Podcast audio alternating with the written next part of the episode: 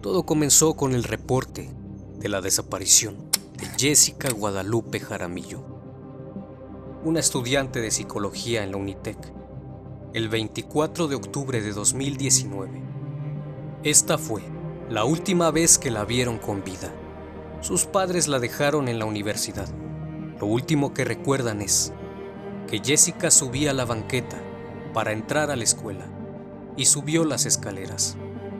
A las nueve horas de esa tarde, fueron a recogerla, pero ella no salió, lo cual les pareció extraño, ya que siempre la dejaban en la escuela e iban por ella. Únicamente recibieron una llamada donde les indicaba, voy a una reunión, no se preocupen, estoy con Oscar. Su familia pensó que se refería al padre de su hijo, que así se llamaba, Jessica. Era madre de un bebé de 10 meses y su vida sería la clave para encontrar al monstruo de Toluca. Buenas noches, bienvenidos.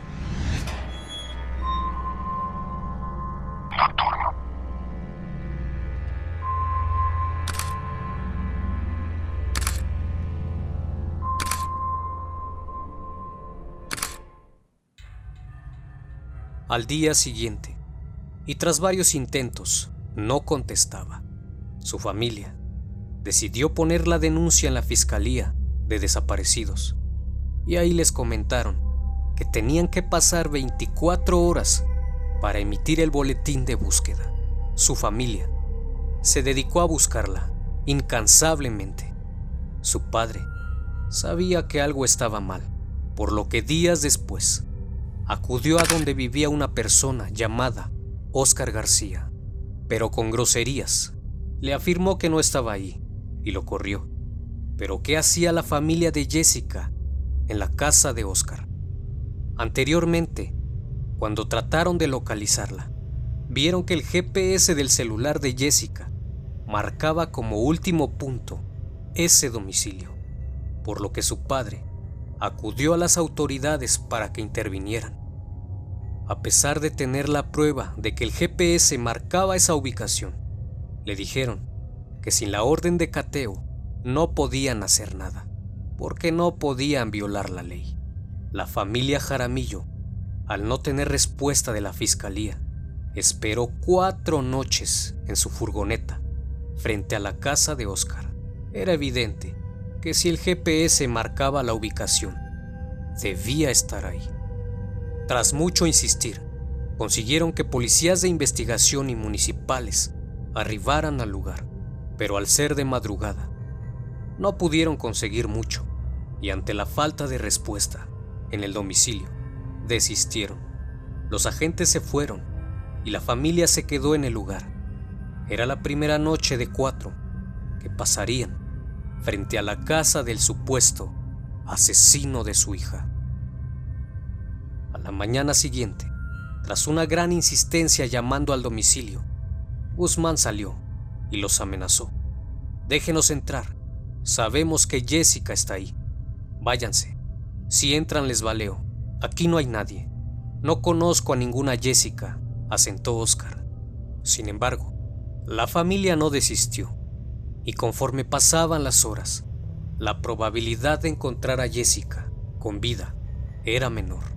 Y fue entonces que el 26 de octubre, a solo dos días de la desaparición, aseguran conseguir la prueba definitiva. Mencionaron haberla visto por la ventana. Se mostraba rara, parecía que estaba ida. Es entonces cuando volvieron a la fiscalía, con la esperanza de rescatar a su hija de inmediato. Y nuevamente los funcionarios comentaron que sin la orden de cateo, no podían hacer nada, porque no podían violar la ley. Estaba a punto de cumplirse la tercera noche de la familia a la intemperie, solo bajo cobijo de su furgoneta y con un bebé de apenas 10 meses. Fue así que llegó el domingo 27. La impotencia y la rabia cada vez era más, cada vez se hacía más presente ante la impasividad de las autoridades. La desesperación aumentaba de nuevo cuando el supuesto asesino volvía a salir enojado para amenazarlos, otra vez, pero ahora acompañado de un pitbull agresivo. Y así pasarían otra noche más. Al día siguiente, bajo la atenta mirada de la familia, Guzmán salía arreglado. Camisa, pantalones chinos y zapatos de vestir. Algo inusual, pues él siempre iba de negro y descuidado. El supuesto feminicida se dirigía a la fiscalía.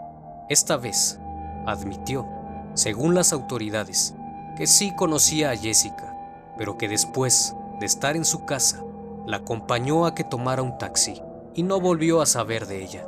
Este fue el detonante para proceder al cateo del domicilio, que no llegó hasta el miércoles 30.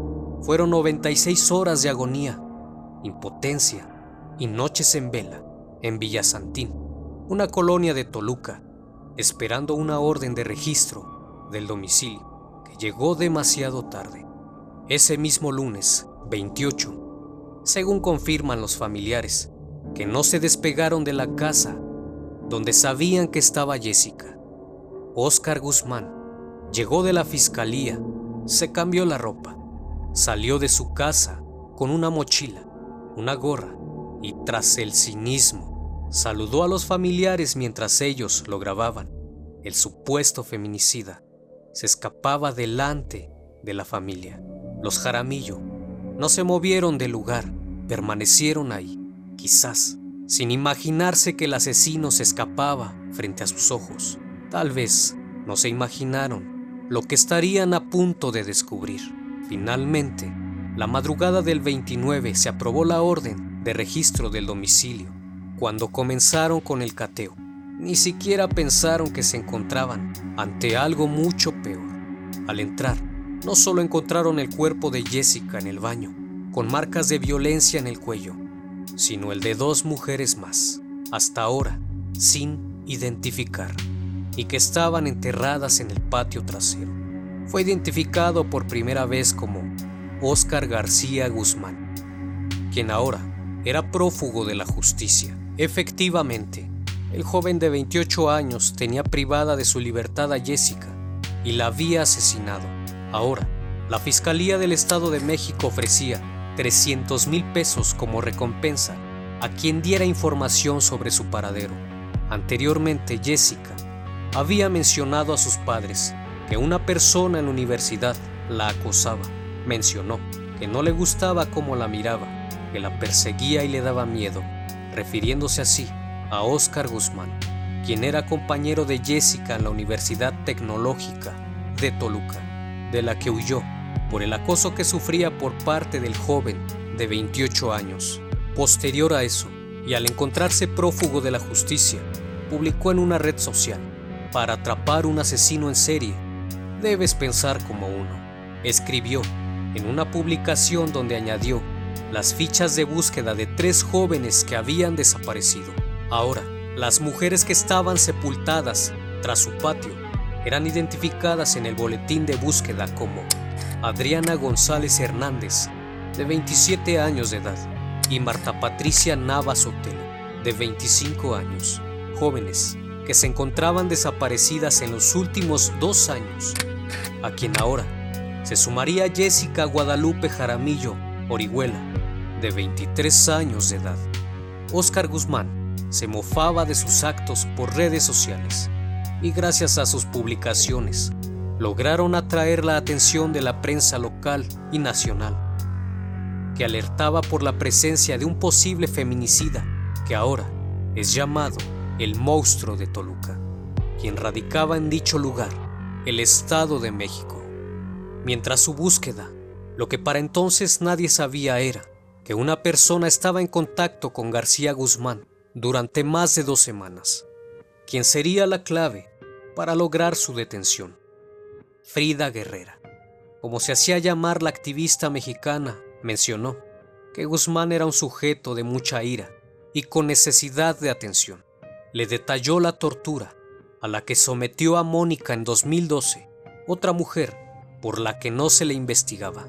Dijo que a Adriana la asesinó en febrero de 2018 y a Marta Patricia En febrero de 2019, además mencionó que él las cazaba y las seleccionaba. Era un acosador en potencia, además de tener alucinaciones con ella. La manera como empezó a interactuar con él fue a través de una publicación en Facebook, un mensaje para llamar su atención, donde dio justo en el blanco e hizo tocar su ego. El mensaje llegó al hombre, mientras Frida acompañaba a los fiscales en una diligencia el 20 de noviembre para investigar las posibles confesiones del sospechoso, dejados en sus notas. La activista recibió los primeros mensajes vía Facebook. Le mostró a un comandante de investigación sus mensajes, en los que relataba cómo había cometido sus crímenes. Mencionó Guzmán, ahora ya tengo tu atención. Al recibir contestación, le dijo por mensaje, ¿qué quieres? A lo que respondió, que quería saber de sus mascotas. Son tres. Quiero que las busques y me hagas saber que están bien. Fue así que comenzaron a rastrearlo por lo que le pidieron al activista que se mantuviera en contacto con él mientras rastreaban su IP de donde se estaba conectando. La fiscalía le envió las fotos de sus mascotas y ante el enojo de Oscar hizo públicas las fotos que le envió la fiscalía, mencionando que su gata se veía muy asustada, que se veía mal, que se iban a arrepentir, que iba a matar a otra mujer, que tenía una cita con una chica y la iba a matar. El hombre ahora tenía confianza en la activista y le relató que en el año 2012 torturó a Mónica Chávez, además de asesinar al padre de esta. Y lo más lamentable e impactante que escuchó fue la confesión de aquel hombre, quien asegura haber matado a su propio padre. Incluso, entre su delirio, le mandaba videos de lo que quería hacer a sus próximas víctimas mencionando también a Frida, que si ya se había enamorado de él mediante las charlas que mantenían, lo cual le pareció ridículo al activista. Mencionó que tenía un cierto odio y rencor hacia su madre y que todas las mujeres merecían lo peor, que lo tenían bien merecido. Increíblemente, fue detenido tras permanecer prófugo por más de un mes. El 6 de diciembre de 2019, García Guzmán fue ubicado en la Ciudad de México, unas horas después de que el hombre contactara a Guerrera vía correo electrónico. La detención sucedió alrededor de las 3.30 de la tarde del viernes al norte de la Ciudad de México, en la zona escolar del Politécnico, Zacatenco, en la alcaldía Gustavo Amadero.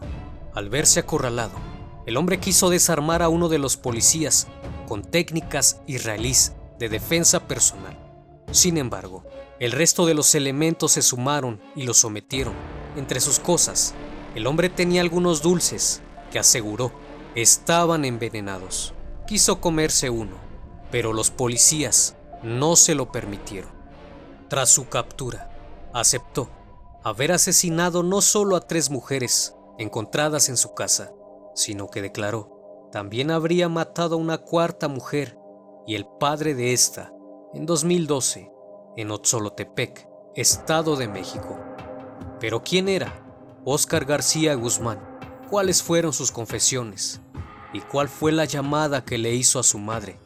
Todo esto en el próximo video, conociendo al asesino. No olvides dejar tu like, no te cuesta nada, ya que así se comparte a más personas. Y si es la primera vez que visitas el canal, suscríbete. Esto fue El Criminalista Nocturno. Nos vemos pronto.